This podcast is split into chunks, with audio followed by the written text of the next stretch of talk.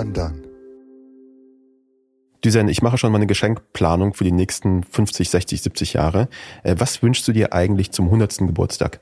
Einen klaren Geist, eine gute körperliche Verfassung und ganz viele Menschen, die mich lieben um mich herum. Also alles Dinge, an denen ich nicht beteiligt sein muss. Und die Margot Friedländer schon erreicht hat. Herzlichen Glückwunsch.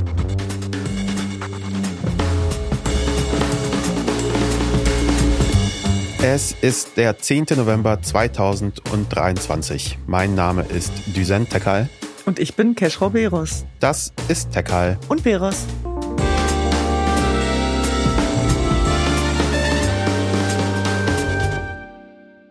Willkommen bei Tekal und Beros, Ihrem freundlichen Wochenrückblick. Das sagst du doch immer, ne? Entschuldigung, war das ein Versuch, mich nachzuäffen? Äh, Nee, tut mir leid. Mache ich das wirklich so? Ja, immer. Willkommen bei Beros, dem freundlichen, äh, äh, siehst du, jetzt habe ich nur meinen Namen gesagt, Nein, du bist immer viel zu gut gelaunt. Das nervt auch manchmal, ehrlich gesagt. dass ich zu gut gelaunt Ja, bin. ich komme ja mal mit Drama hier rein und du Ja. bist dann so auf einer ganz anderen, ja, Temperatur. Wir schneiden ja, ihr wisst ja gar nicht, wir schneiden ja wirklich auch ganz viel raus. Nämlich, äh, gar sagt nicht. etwas sehr Ernsthaftes und ich grätsche da rein mit irgendeinem Gag und dann sagt sie immer, guckt sie mich mit, mit eiskalten Augen an und sagt, nicht witzig. Und dann, Ich bin keine Partycrasherin. Ich habe nur, ich schneid- nur ein Gefühl für nee, Situationen. Kann, nee, ist ja okay. Ja, eben. So, wir reden über den Terror der Hamas und so weiter und dann fällt mir irgendwie leider ein wirklich sehr unpassender Witz irgendwie ein. Und dann werfe ich ihn da rein und dann guckst du mich da an und sagst, nicht witzig. Und Ja, ich fühle mich dann so richtig froh. gemaßregelt. Sei so. froh, dass ich dich da maßregel. Ja, sonst, so- hättest, sonst hättest du noch einen Shitstorm. So als wäre ich so bei der Bundespräsidentin zu Gast und sie maßregelt mich und sagt, Ja, Deutschland weiß, findet weiß. das gerade nicht witzig. Was nicht ist, kann ja noch werden, mein Lieber. Ja, äh, Entschuldigung, das ist ja die Kampagne, da wäre ich dein Kampagnenberater. Ich wäre an vorderster Stelle dabei. Dich als Bundespräsidentin, vielleicht ist das unsere Strategie, unsere langjährige Strategie mit diesem Podcast. Wir fangen so langsam an und am Ende ist es eigentlich ein Podcast darüber, wie wir dich zur Bundespräsidentin der Bundesrepublik Deutschland gemacht haben. Cashrow, aber für den letzten Meter im Leben muss man sich Zeit lassen, weil danach kommt nichts mehr. Okay, Frank Walter, hast du gehört? Den, den habe ich übrigens getroffen, wenn ich das erzählen darf. Ja, erzähl Ja. mal. Wann hast du den getroffen? Mein Highlight, mein Highlight in dieser Woche war der 102-jährige Geburtstag von Margot Friedländer, Ja. der Holocaust-Überlebenden. Ja. Und es war, es war tief berührend, Keschrau. Ich meine, wir leben in Zeiten, wo es sehr viel Gegensatzspannungen gibt, wo Menschen sich nochmal neu kennenlernen, wo sie sich enttäuschen. Und wenn man dann auf so eine Persönlichkeit trifft, ne, dann ist, dann geht das Herz auf. Und für mich war das eine riesengroße Ehre, eingeladen worden zu sein. Ich habe dann eine Begleitperson mitgenommen, das war dann Tuna, und dann passierte Folgendes. Das ist kein Scherz. Wir waren da und Margot Friedländer ist ja total klar, psychisch und physisch. Diese Frau ist der Oberknaller. Und dann geht und dreht und ne, steht sie und Tuna sagt plötzlich zu mir, ich habe Bauchschmerzen. Und ich so, wie bitte? Sie so, Bauchschmerzen und hat dann ganz leidend geguckt. Ich so, ja, okay. Und dann setzte sie sich hin. Und ich so, Tuna, ist das dein Ernst? Ich so, Margot Friedländer ist heute 102 geworden. Sie geht und steht und dreht sich. Ich so, und du erzählst mir, dass du Bauchschmerzen hast und sitzt? Ich so, steh sofort auf. Und dann haben wir uns beide totgelacht. Aber ja, tatsächlich. Die strenge Düsen hat wieder Nein, zugeschlagen. nein, nein, was heißt streng? Nein, ich liebe solche Menschen. Darum geht's einfach. Das sind für mich irgendwie Vorbilder. Das sind Highlights menschliche. Und Ja, es äh, ist ja, ist ja auch heilend einfach, Ja, eine, genau, eine Frau genau. wie Margot Friedländer Genau, einfach da ja. noch unter uns zu haben. Das ist ja auch einfach ein Geschenk. schön. Ja, und Sie, sie, sie erinnert uns an, an Menschlichkeit. Und das ist ein einfacher wie banaler Satz. Mensch sein. Mensch sein. Und dass sie, und das fand ich auch nochmal krass, sie hat gesagt, dass sie nie äh, gelernt hat zu hassen, obwohl ihr so viel passiert ist. Sie hat ihre ganze Familie verloren. Sie ist die einzige Überlebende aus der Shoah. Und dass sie es nicht zugelassen hat, dass der Hass in ihr Herz zieht. Und ich finde, das macht sie gerade zum Vorbild für uns alle. Weil ich weiß nicht, wie es dir geht. Ich erwische mich schon manchmal dabei, dass ich merke, oh, da geht jetzt gerade was hoch. Äh, Ich glaube, ich ja, habe ich auch oft. Also man bekommt ja auch, meine du und ich sind ja auch viel im, im Internet unterwegs, äh, in diesen Kanälen. Ähm, und wir bekommen ja manchmal schon für den Kram, den wir so posten, vor allem wenn es politisch ist, wenn es um Migration geht, wenn es um den Krieg geht, Sachen, wo, wenn man nicht vorsichtig, also auf jeden Fall Fantasien bekommen kann, Gewaltfantasien. Ich habe die manchmal, sage ich ganz ehrlich. Und da muss man sich zusammenreißen, dann heißt es ja immer, nein, das berührt mich nicht. Da gibt's ja tausend Mann drin. Nein, es perlt an mir ab. Nein, dies, nein, das. Bullshit. Wir sind Menschen. Natürlich sind wir verletzlich und irgendwas gibt's immer, was durchdringt. Aber die Frage ist dann, wie entgiftet man? Und meine Erfahrung ist, dass man das manchmal auch teilbar machen muss. Und ich höre dann immer ganz oft, ja, du hast das gar nicht nötig. Und dann denke ich immer, es geht doch nicht darum, was man nötig hat, sondern was man gerade fühlt. Und was hat Margot Friedländer gesagt, wie sie mit den ganzen Hate unter ihren Twitter kommen, äh, unter ihren Tweets umgeht? Da, da sind solche. Hat sie, hat sie Twitter? Nein, ganz im Ernst. Hat Margot sind, Friedländer Twitter? Nein, das, natürlich nicht. Die, die ist ja auch schlau. Aber das, da sind solche So Jahrhundertpersönlichkeiten auch sehr intelligent. Weil man muss sich immer die Frage stellen, wie berühmte Menschen, die man selber toll findet, mit Kritik umgehen. Sie reagieren nicht. Und ein Mantra lautet zum Beispiel keine Aufmerksamkeit für dysfunktionale Menschen und Anfeindung. Das sagt mir mein Kopf. Aber mein Herz sagt dann, wie kannst du nur? Weißt du, so kleines Beispiel. Heute Morgen wach geworden mit einer Nachricht. Ich hoffe, dass deine Maske fällt und du unter der Last zusammenbrichst. Das, Das ist ist so fies, Leute. Das, ist doch, das klingt nach einem Karensatz. Ja.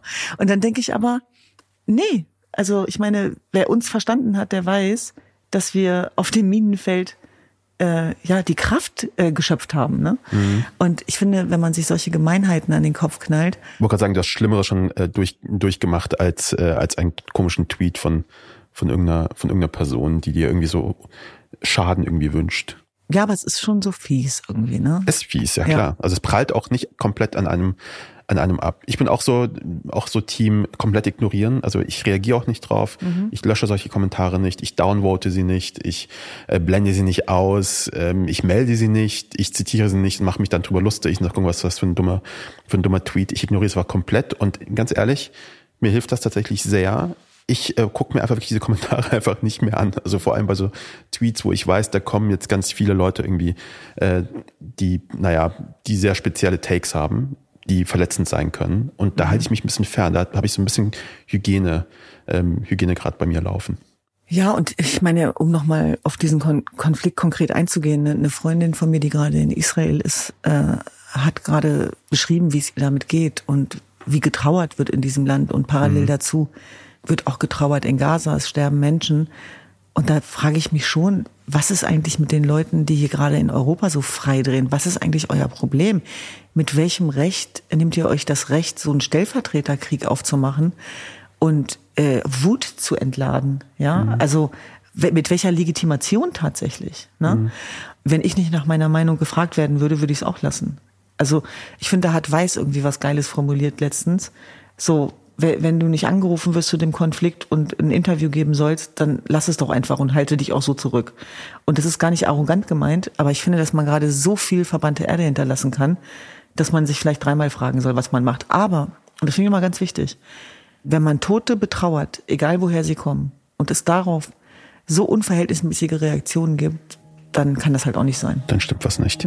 Also über verbrannte Erde und so werden wir heute auf jeden Fall sprechen. Äh, Es geht heute um Mesut Özil. Zum ersten kommen wir gleich zu. Es geht um pro-palästinensische Demonstrationen, auf denen äh, sehr bestimmte Flaggen zu sehen gewesen sind. Und äh, wir reden heute auch ein bisschen über markige Männer, die Gewaltfantasien bekommen. Deswegen würde ich sagen, legen wir los.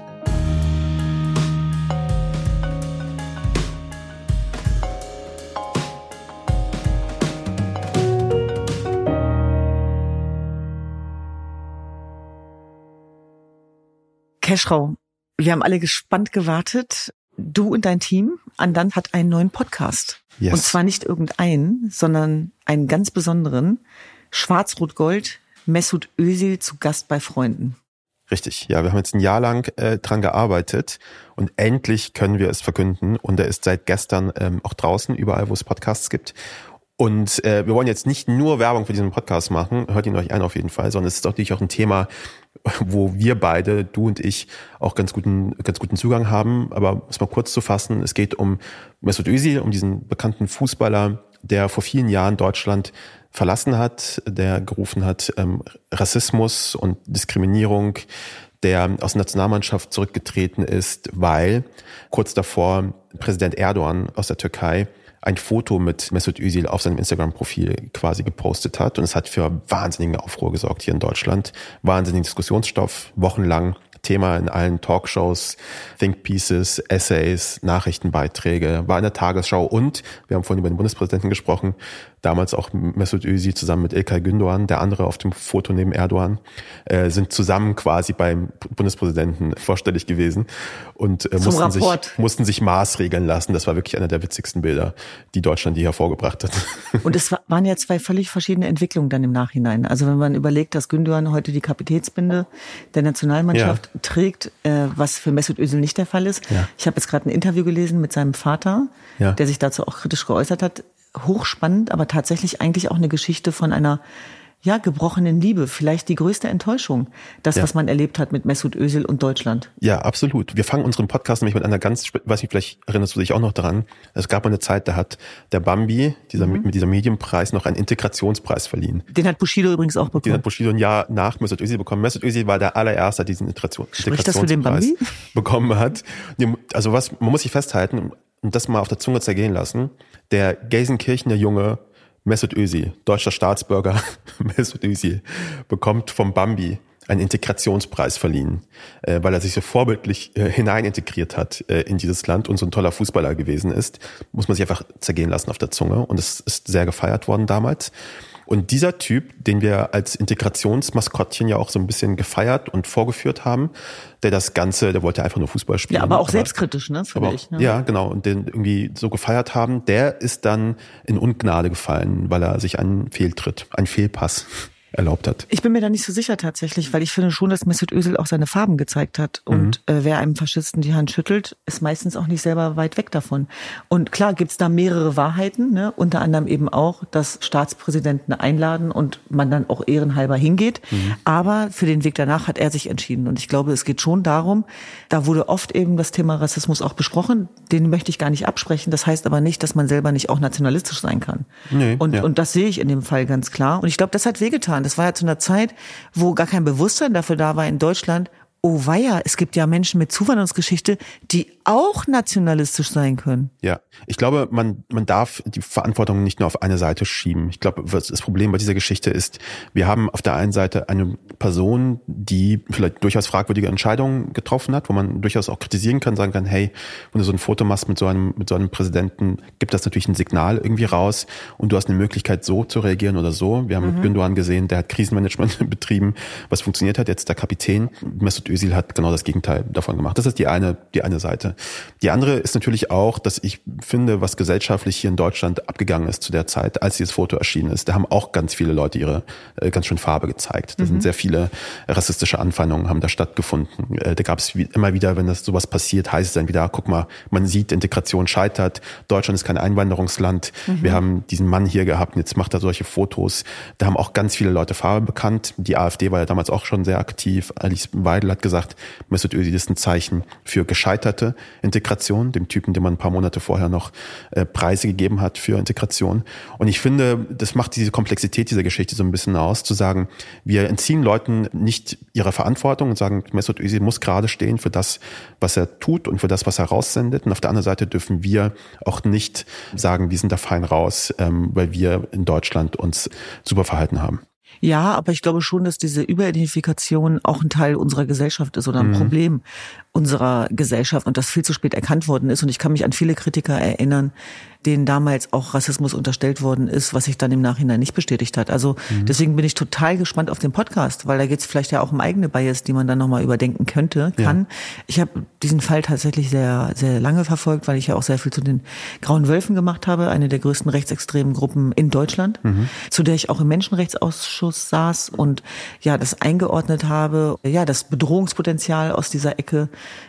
ist tatsächlich nicht zu unterschätzen. Ja, es ist ja vor allem ja auch für Kurdinnen und Kurden sind graue Wölfe auf jeden Fall so ein richtig, äh, richtiges rotes Signal.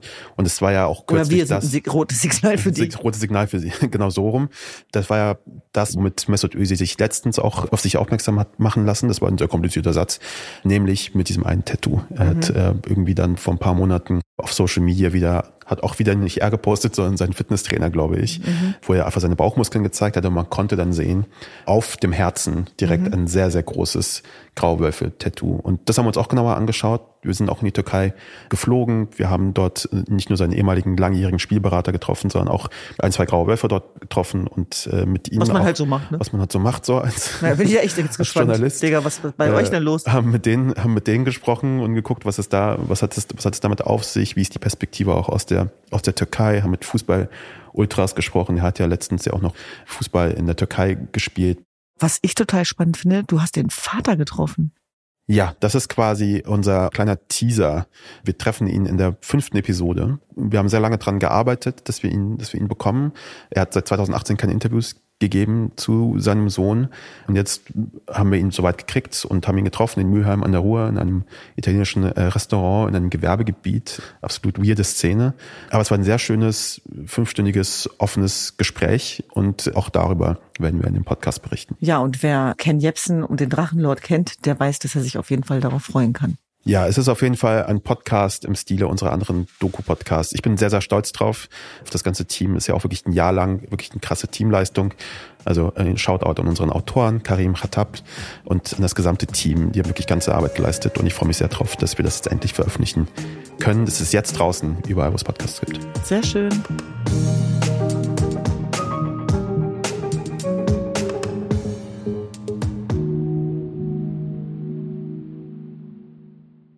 So, am vergangenen Wochenende gab es sehr viele pro-palästinensische Demonstrationen in ganz Deutschland.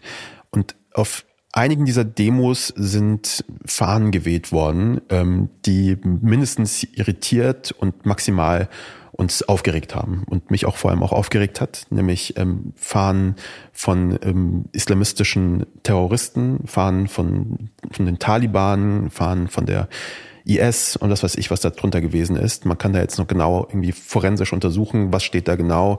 Aber Fakt ist, da sind Fahnen, die auf so einer Demonstration, einer Pro-Palästina-Demonstration nichts zu suchen haben. Und äh, wo wir beide uns, glaube ich, ähm, auch sehr getriggert, äh, getriggert gefühlt haben. Ja, genau. Und ich glaube, was aber wichtig ist, ist, dass die Demonstrationen mehrheitlich friedlich verlaufen sind. Ich finde, mhm. das gehört zum Gesamtbild dazu. Das ist sehr, sehr wichtig, weil sehr viele Menschen, die von ihrem Demonstrationsrecht Gebrauch gemacht haben, auch in Berlin, das mit bestem Wissen und Gewissen gemacht haben, um auf die Menschenrechtsverletzungen und die Toten in Gaza aufmerksam zu machen. Ja. Und wenn dann das Ergebnis am Ende ist, dass medial nur das gezeigt wird, was falsch war und aufgeregt hat, kann ich sogar den Unmut vieler Palästinenser und Palästinenserinnen verstehen, mhm. äh, mit denen ich mich auch dazu unterhalten habe, die gesagt haben, es ist eben nicht das gesamte Bild. Und das, was du beschreibst, bezieht sich ja vor allem auf Essen. Und was da passiert ist und wie wenig da reagiert worden ist, auch seitens der Behörden, das hat natürlich ein Geschmäckle hinterlassen. Und ich habe Samstagabend dann zum ersten Mal diese Bilder gesehen. Und ich kann kaum in Worte fassen, was das auslöst. Denn unter den Bannern der schwarzen IS-Fahnen wurde der Völkermord an meiner Religionsgemeinschaft eröffnet. Also was das für mich als Jesidin bedeutet, solche schwarzen Fahnen wiederzusehen in Deutschland, das kann man gar nicht in Worte fassen. Und es geht nicht nur mir so, es ging äh, vielen so. Ich möchte auch gleich von dir wissen, wie es dir damit ging. Äh, da waren ja auch Taliban-Fahnen, die geschwenkt worden sind. Und jetzt gibt's ganz viele Neunmal-Kluge, die sagen, aber es war nicht ganz eine IS-Fahne, die war nur so ähnlich. Ja, ja, genau. Aber tatsächlich geht's ja darum, was lösen diese Fahnen aus? Also was will man damit ausdrücken? Was hat so ein Symbol auf einer Pro-Palästina-Demo verloren? Was soll das? Was, warum bringt man da Religion mit rein? Also wenn es um einen Grenzkonflikt geht, um Streit um Territorium, um das Anliegen von Palästinensern und Palästinenserinnen. Und da habe ich sehr viele Fragen. Aber beschreib du erstmal, Keschra. Du hast dazu auch was geschrieben, äh, nämlich was diese Taliban-Fahne bei dir ausgelöst hat. Naja, ich habe ganz klar äh, geschrieben, dass die Taliban, während wir in Afghanistan geblieben, meine Eltern und ich, dass die Taliban meine Eltern gehängt hätten, wenn, hätten sie uns da vorgefunden. Und jetzt hier in Deutschland zu sein, nachdem wir eben diesem Krieg entflohen sind und auf diesen Straßen diese, diese Fahnen zu sehen, ist es einfach irgendwie, Geschmäckle ist noch untertrieben, so, das ist schon echt, das, das triggert. Und wo man irgendwie das Gefühl hat, okay, vielleicht ist es doch nicht mehr so sicher hier. So, das ist so ein bisschen das, was was ankommt. Ich weiß, dass es nicht so ist. Ich weiß, dass es natürlich ein verzerrtes Bild ist, aber das ist das, was man halt dann sieht. Und ich finde auch, wenn man auf so einer Demonstration ist, mich hat es ein bisschen erinnert an die Corona-Maßnahmen-Demos weil ich war da viel unterwegs auch, um für einen bestimmten Podcast da zu recherchieren.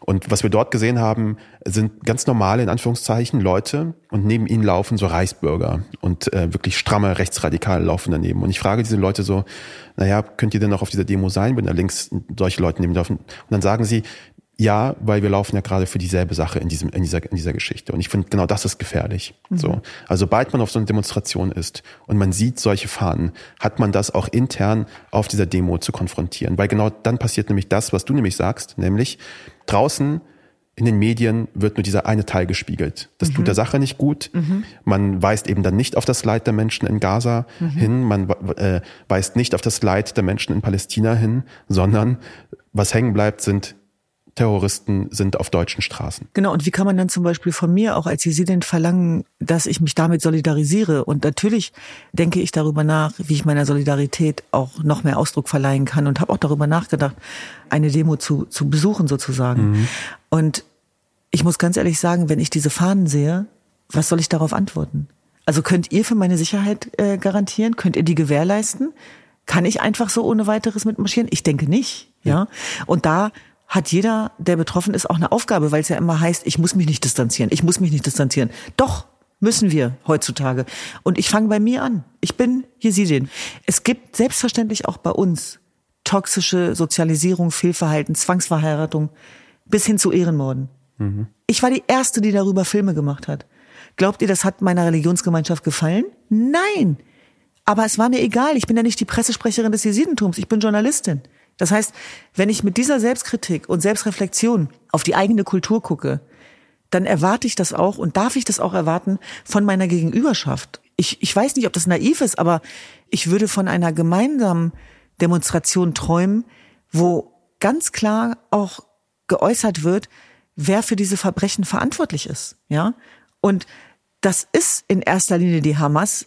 Und natürlich gehört zur Parallelwahrheit dazu, dass auch israelische Bomben palästinensisches Menschenleben töten und dass es auch eine israelische Siedlungspolitik gibt, die im Westjordanland auch unter übrigens dem Vorwand von Religion mhm. Verbrechen begeht. Aber es geht auch darum, dass ich mir schon wünsche, dass auch die Palästinenser sich viel vehementer, viel lauter von der Hamas distanzieren, wohl wissentlich, dass der Peer Pressure wahrscheinlich sehr ausgeprägt ist. Aber es heißt, und es ist ja auch so, dass die Hamas die Hamas ist, die Palästinenser die Palästinenser. Wir wissen das. Aber ich glaube schon, dass man das auch medial noch viel deutlicher machen muss. Und dafür braucht es auch laute Stimmen aus den Communities. Hm. Ich glaube auch, da eine klarere Positionierung ist, ist wichtig. Ich verstehe, für Leute, die solche Demonstrationen besuchen, die vielleicht tatsächlich Verwandtschaft dort haben in Palästina, in Gaza, die vielleicht von Verwandten wissen, die da gestorben sind, dass man in so einer emotionalen Situation vielleicht sagt, ey, und schreit und brüllt und sagt, schaut dahin, da werden, da werden gerade Leute getötet, da sterben gerade Leute. Und das verstehe ich auch. Was ich sage ist, sobald man diese Message kommunizieren möchte, muss man aufpassen, dass da links und rechts neben einem nicht Leute mitlaufen, die diese Message unterlaufen. Absolut. Und ich meine, du hast gerade die Corona-Demos angesprochen. Also auch hochtondeutsche Nazis dürfen ja auch marschieren. Mhm. Also da wird nichts verboten. Verstehst du? Die machen von ihrem Demonstrationsrecht Gebrauch. Also da sehe ich schon auch ein Ungleichgewicht tatsächlich. Ja. Ne? Und jetzt herzugehen, und das möchte ich nochmal ganz klar und deutlich sagen, und bestimmten Menschengruppen einfach die Demonstration zu verbieten, geht halt einfach mal gar nicht klar. Nee. Ne? Bis, bis hin zu sogenannten Palästinensertuch zu verbieten und ja. so weiter. Geht's noch? Also ich habe das Gefühl, dass es gerade in alle Richtungen so wahnsinnig extrem wird. Und wir sind ja bekannt dafür, dass wir differenzieren, aber ich weiß nicht, was ich da noch wegdifferenzieren soll, Digga. Mhm. Echt jetzt? Und nein, nein, deswegen sage ich ja, am Ende des Tages äh, dürfen wir auch erwarten, ja, von Bürgern dieser Gesellschaft, dass sie auch reflektiert und selbstkritisch genug auch in die eigenen Communities gucken. Das erwarte ich. Ich sage das deswegen, weil ich mich sehr darüber ärgere, dass immer dann, wenn ich die Toten aus Israel betrauere, immer ein Ja aber kommt. Ich kann mir diese Kommentarlisten nicht ja. mehr angucken. Wie kann es sein, dass einen Monat, nachdem es zu diesem Terrorangriff gekommen ist, äh, ich was darüber schreibe und die Leute einen vernichten wollen? Du kannst halt kaum isoliert irgendetwas sagen, ohne Genau. dass jemand anderes kommt und sagt, du musst noch bitte das hinzufügen, du musst noch bitte das hinzufügen, um das in seiner Vollständigkeit immer abzubilden. Und ich finde auch, man kann auch vielleicht mal eins nach dem anderen auch machen. Man kann irgendwie die Toten auch einzeln auch betrauern, ohne immer wieder von irgendjemandem zu hören zu bekommen, du musst noch bitte das hinzufügen, weil das ist so nicht. Aber na, das Toter ist ein Toter, das kann Ja, man genau. genauso betrauern. Das ist nicht so kompliziert, ehrlich gesagt. Genau, und eine Frage habe ich noch. Wie war das denn für dich, als du dann diese Fahnen gesehen hast, der Taliban-Anhänger? Das klingt jetzt naiv, aber das zeigt ja dann auch, wie viele Menschen die Taliban befürworten. Also was löst das denn dann in, die, in dir und deiner Familie aus? Ja, es war natürlich in der ersten Reaktion, in der sofortigen Reaktion war das schon sehr schmerzhaft, weil ich dachte, das sind die Leute, das ist der Grund, warum wir nicht mehr in Afghanistan sind. Das ist der Grund, warum meine Eltern nicht mehr in Afghanistan sind, wo sie sehr gerne wären. Übrigens nochmal als zusätzlicher Satz, sie lieben Afghanistan, sie würden gerne in Afghanistan sein, dort leben, aber sie wissen, dass das nicht möglich ist, weil sie dort bestraft werden. Und daran habe ich gedacht im ersten Augenblick. Im zweiten, dann, wenn man so durchatmet, denkt man sich, okay, das ist, wie du es auch vorhin eingangs gesagt hast, vereinzelt gerade. Das ist jetzt nicht, das sind jetzt nicht tausende Leute überall in Deutschland, die mit diesen schwarzen Fahnen irgendwie herumschwenken. Wir haben das in Essen jetzt vor allem gesehen. Das ist beruhigend. In Hamburg gab es es auch. Ja. Und gleichzeitig denke ich mir aber auch, wir haben für all das in Deutschland haben wir Gesetze. So, wir müssen uns gar nicht so hier groß um Kopf und Kragen reden Genau. und neue Ideen irgendwie entwickeln. Nee, nee. Es gibt Gesetze dafür. Es gibt Dinge, die hier verboten sind. Da soll, muss man durchsetzen. Gleichzeitig aber so Schnappatmung zu bekommen und zu sagen, okay, jetzt, wo sie diese Fahnen schwenken, müssen wir all diesen Menschen irgendwie das Demonstrationsrecht entziehen. Das ist komplett irre und einer Demokratie unwürdig.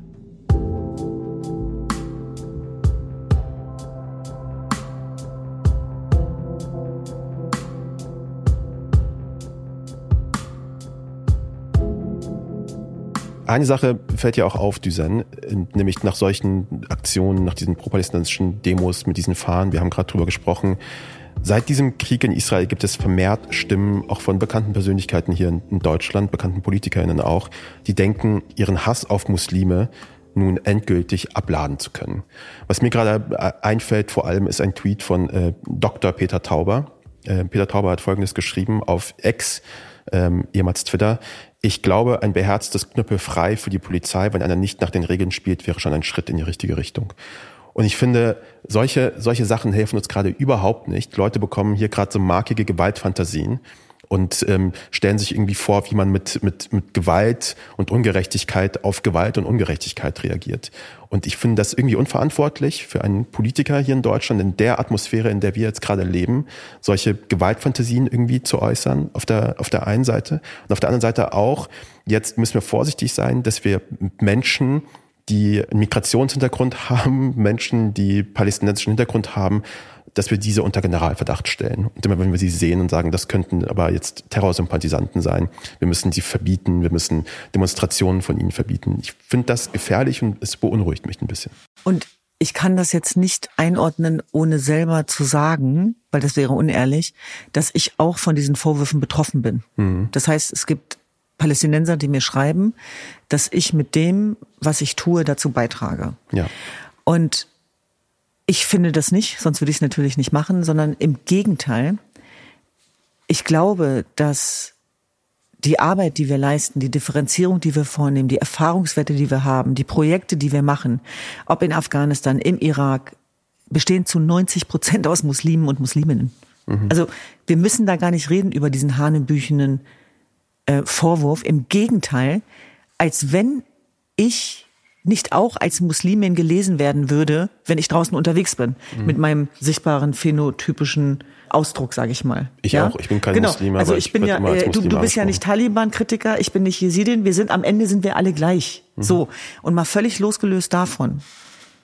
Kein Fußbreit gegen Islamismus, gegen Antisemitismus, gegen Rassismus, aber auch gegen Muslimfeindlichkeit. Das heißt, wenn irgendwer da draußen wagt, seinen antimuslimischen Müll bei uns abzuladen, stehen wir dafür nicht zur Verfügung. Wir sind kein Feigenblatt für euren antimuslimischen Rassismus. Denn wir kennen den Unterschied zwischen Muslimen und Islamisten. Und die größten Opfer von Islamisten neben den religiösen Minderheiten, guess what, sind Muslime. Ja, und auch für uns als religiöse Minderheiten, die aus Herkunftsregionen kommen, die von radikalen Islamisten verfolgt werden, seitdem es uns gibt, wer hat uns denn beschützt? Muslime. Ja, das heißt, da gab es eine Verfolgung, aber es gab auch einen Schutz. Und damit überfordern wir scheinbar gerade die ganze Gesellschaft. Und das macht mir große Sorge, dass auch da im Grunde genommen diejenigen, die extrem genug und laut genug sind, da auch das Zepter in der Hand haben. Und wir müssen in der Lage sein, Kritik zu üben, ohne dass das dann immer gleich in einem Islamophobie-Vorwurf zum Ausdruck kommt. Und gleichzeitig müssen wir anerkennen, ich habe gestern mit einem mit einer jungen palästinensischen Frau sprechen können. Ich habe einen Wertedialog gehabt an einer Berliner Schule und ich war so beeindruckt von ihr. Es war so wertvoll, was sie erzählt hat. Sie hat erzählt von der Angst ihrer Schwestern und ihrer Mutter, die beide Kopftuch tragen. Mhm. Und was das für ein Klima ist gerade, in dem die unterwegs sind. Und dass sie immer das Gefühl haben, sie sind Zielscheibe. Und ich kann mich ja hineinversetzen, denn wir haben noch unser großes Herz und unsere Empathie. Und das unterscheidet uns hoffentlich von den Extremisten und Terroristen, dass das wahrscheinlich auch, und das sage ich als Jesidin, für Musliminnen und Muslime alles andere als einfach ist gerade in Deutschland. Im Gegenteil, da bricht gerade was zusammen und ich glaube, dass unsere Gesellschaft gar nicht merkt, was da gerade passiert. Also wir drohen gerade wirklich ganz viele Menschen zu verlieren. Da entsteht gerade ein Vertrauensbruch von Menschen, die sich nicht mehr mitgenommen fühlen. Das heißt, Schmerzen überall. Und das erzähle ich und ich muss natürlich gleichzeitig von meinen jüdischen Freunden sprechen, die sich nicht mehr vor die Tür trauen, die Veranstaltungen absagen, und dazu gehört, dass ihre Gegner ja auch aus den anderen Milieus kommen. Das sind die Gegensatzspannungen, mit denen wir uns gerade auseinandersetzen müssen. Aber wir dürfen jetzt nicht anfangen zu schweigen, denn das wäre das Gegenteil von dem, was Lösungen bringt. Ich glaube, es geht gerade ganz viel kaputt. So, ich glaube, das ist irgendwie so dieses komische Gefühl, das, das wir haben, das ich auch habe gerade, wo auch ganz viel aus dem Ruder läuft, mhm. weil sehr viel durcheinander kommt von Leuten auch, die diesen Moment nutzen, um ihre schon, glaube ich, länger gehegten Ressentiments in beide Richtungen irgendwie loszuwerden. Das hilft uns gerade überhaupt nicht. Das vergiftet irgendwie den Diskurs, das vergiftet auch irgendwie unser Miteinander, unsere Solidarität, die wir ja auch irgendwie uns gegenseitig auch bekunden wollen, sagen wollen, ich spüre, ich spüre deinen Schmerz, weil das ist nicht gut, was da passiert ist und ich spüre deinen, weil was auch dir passiert, ist gerade nicht gut. Und ich finde, uns auf diese Basic äh, Humanität irgendwie uns zurückzubesinnen, sollte die Aufgabe all jener sein, die gerade keine Nahostexperten sind. Also wir haben da irgendwie gerade auch in dieser Debatte ganz viele auch Vermischungen irgendwie drin, wo ich denke, viele, die sich damit auskennen, die als Experten eingeladen werden, um sich zu äußern zu diesen Themen, das finde ich gut. Und ganz viele, die keine Ahnung haben, nutzen das, um ihre Ressentiments irgendwie abzuladen. Und ich kann natürlich jetzt nur von meiner Perspektive sprechen, weil ich Afghane bin und weil ich muslimisch gelesen werde, weil meine Eltern Muslime sind. Ähm, ich erinnere mich noch an meine Mutter damals, als Hanau passiert ist, als sie mir dann geschrieben hat und meinte, pass auf, wenn du jetzt auf die Straße gehst. Ich erinnere mich noch, als Walter Lübcke erschossen worden ist, niedergestreckt mit einem Kopfschuss, dass ich darüber auch mit meinen Eltern gesprochen habe. Ich rede mit meiner Mutter, mit meinem Vater sonst nie über Politik hier in Deutschland. Gar nicht. Aber das sind Sachen, die bei ihnen ankommen. Und deswegen finde ich das ganz treffend, was du gerade gesagt hast. Da geht gerade, da geht gerade ganz viel kaputt. Haben Terroristen ihr Ziel dann erreicht? Ne? Ja, genau. Das ist nämlich dieser Alltagsterror. Das mhm. ist Terror. So. Und apropos Alltagsterror, zur Wahrheit gehört auch, dass auch mein Leben gerade sich verändert. Mhm. Und zwar mit verheerenden Folgen. Also auch was die Bedrohungslage angeht. Und auch meine Eltern machen sich Sorgen um mich. Mhm.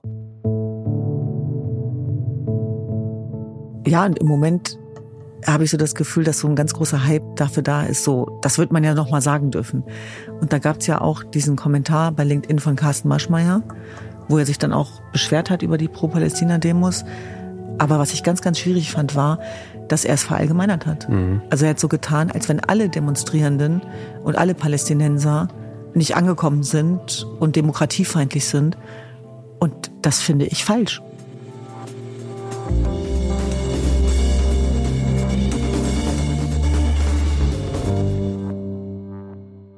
So, es muss auch ein bisschen Raum sein in diesem Podcast für äh, Heiterkeit, Spielspaß und Freude, auch wenn es schwer fällt. Wir sind am Ende angekommen und spielen unser allzeit und allseits beliebtes Spiel. Das war ein richtiger Trumpscher Versprecher. Der verspricht sich und macht einfach einen Fund dahinter und sagt aber das korrigierte Wort, als hätte er es schon immer so sagen wollen. Also unser allzeit und allseits beliebtes Spiel. Kommt noch nur noch mit? 90 Sekunden. nur noch 90 Sekunden ist ein Spiel, bei dem wir äh, irgendwie so tun, als hätten wir wirklich 90 Sekunden, aber wir haben eigentlich manchmal mehr, manchmal weniger. Georg, unser Producer, hallo Georg. Hallo. Georg, äh, ich sage immer wieder Honig. Georg liest uns jetzt ein paar Schlagzeilen vor und wir haben einfach, wir kennen das nicht, wir wissen nicht, was er uns jetzt vorliest und wir haben einfach Zeit darauf zu reagieren. Und Keschrau hat es länger erklärt, als das Spiel dauert. Das hat auf jeden Fall länger als 90 Sekunden war das gewesen, ja, stimmt. Seid ihr bereit? Ich nehme die Kritik mit. Ja, Georg. Ja, Georg. Super. Ja, Georg, wir sind bereit. okay, perfekt. Dann fangen wir an. Damit ihr Name richtig ausgesprochen wird, Barbara Streisand rief beim Apple-Chef an, um Siri zu verändern. Das ist geil, das ist ein Privileg. Das würde ich auch gerne, weil weißt du, wie mein Name einfach jedes Mal von Siri gesprochen wird, Kiesrau und so. Meiner wird noch nicht mal erkannt und äh, das heißt ja immer Düsen, lass mal losdüsen, aber in Wirklichkeit heiße ich Düsen. Düsen, aber du wirst bestimmt nee. von Siri Düzen ausgesprochen, oder? Habe ich noch nicht ausprobiert, ehrlich gesagt. Kurioser Vorfall in Baden-Württemberg. Mitarbeitende vergessen Kunden in Umkleidekabine und sperren sie ein. Das wäre ja ein Traum für mich. In der Umkleidekabine eingesperrt zu ja, sein. Habe ich früher immer von geträumt als Kind. Oder unsichtbar sein, damit ich ganz viel essen kann. Ja, das ist für mich so ein, so ein richtige, richtiges Kindheitstraum, auch in so einem riesen Einkaufscenter eingesperrt worden zu sein. Energiesicherheit. Füllstand deutscher Gasspeicher überschreitet 100 Prozent. Wie ist das denn möglich? Haben wir denn doch also Energie und war das ganze, die ganze Panikmache doch irgendwie ein bisschen fehlgeleitet? Huch, was? Und warum redet da keiner mehr drüber? Ja, Fragezeichen. Frost, Dauerregen, Trockenheit, weltweite Weinproduktion auf 60 Jahrestief. Das ist traurig, weil ich liebe Wein. Ich arbeite aktiv daran, das kann ich sagen, daran dem entgegenzuwirken. Flusspferde als invasive Art. Kolumbien will Escobars Kokainhippos sterilisieren lassen. Es gibt noch Escobars Kokainhippos. Was ist das denn für eine geile Schlagzeile? Ist das dein Ernst? Ich weiß nicht. Also erstmal Muss man das? Die armen, warum, warum sollen die sterilisiert werden? Entschuldigung, die armen Hippos haben doch damit überhaupt nichts ja, zu tun. Ja, was können die denn dafür? Sterilisiere doch lieber die Drogen, äh, die Drogenhändler. Das wäre mein Vorschlag. Wiesenwirte erbost. Münchens zweiter Bürgermeister nennt Oktoberfest weltweit größte offene Drogenszene. Ja, also Entschuldigung, wer regt sich denn darüber auf? Stimmt doch, ist doch wahr. Im Allgäu, Oberstdorf, das ist ein Ort im Allgäu, ist vom Zugverkehr abgeschnitten wegen Bibern. Allgäu ist auch so abgeschnitten. Ist so abgeschnitten und die Tiere haben es ja echt diese Woche auf uns abgesehen, ne? Und dabei das ist das Allgäu so schön, das wollte ich nochmal sagen. Habe ich gehört, ich war ja noch nicht da, weil es abgeschnitten ist. Allgäu, Allgäu ist das, ist das Bielefeld quasi. Wo es sprudelt, ist... Ja.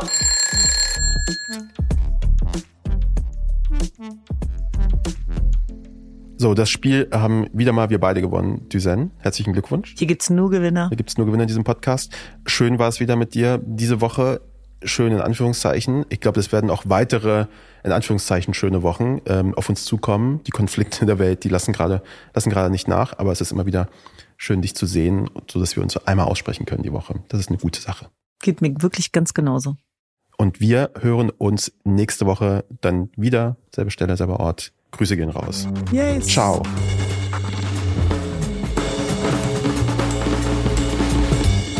Tekal und Beros ist ein Andan Original mit Düsen Tekal und mir, Keschrau Beros. Redaktion Georg Schmidtmann und Patrick Stegemann. Technische Produktion und Sounddesign Yannick Werner. Titelmusik Jakob Ilja. Mit Originalmusik von Benjamin Drees. Cover von Ram Studio. Unsere Executive Producer sind Patrick Stegemann und ich, Keschrau Beros. Falls euch diese Episode gefallen hat, freuen wir uns, wenn ihr uns weiterempfehlt und den Kanal abonniert. Lasst doch gerne eine positive Bewertung da, das hilft uns sehr. Für weitere Informationen zu unseren WerbepartnerInnen schaut bitte in die Show Notes. Danke fürs Zuhören und bis zum nächsten Mal.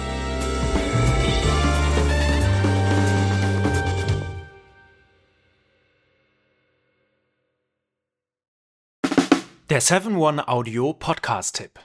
Mein Name ist Paul Ripke und heute geht es um den Podcast AWFNR. Alle Wege führen nach Ruhm. Der Paul Ripke Podcast, das ist ein Gesprächspodcast für seichte Unterhaltung. Also, du lauschst zwei Menschen, manchmal auch drei, bei einem Telefonat oder einem Gespräch dabei zu, wie sie darüber labern, was in ihrer letzten Zeit so abging. Bei AWFNR rufe ich Leute aus meinem Telefonbuch, interessante Freundinnen aus aller Welt an, neben Poldi, Lola Weipert, Bowser kommen hier auch regelmäßig, Chrissy Martin und Caro Kauer zu Wort. Oder eben auch Menschen, Menschen, die einfach mich begeistert haben. Jonas Deichmann war da, Jan Ulrich, mit dem habe ich gesprochen. Und grundlegend weiß ich nicht ganz genau, was da in der Zukunft passiert, aber ich rufe Leute an, die ich in der Woche vielleicht auch mal kennengelernt habe und die mich inspiriert haben, um vielleicht euch da draußen auch ein ganz klein bisschen zu inspirieren.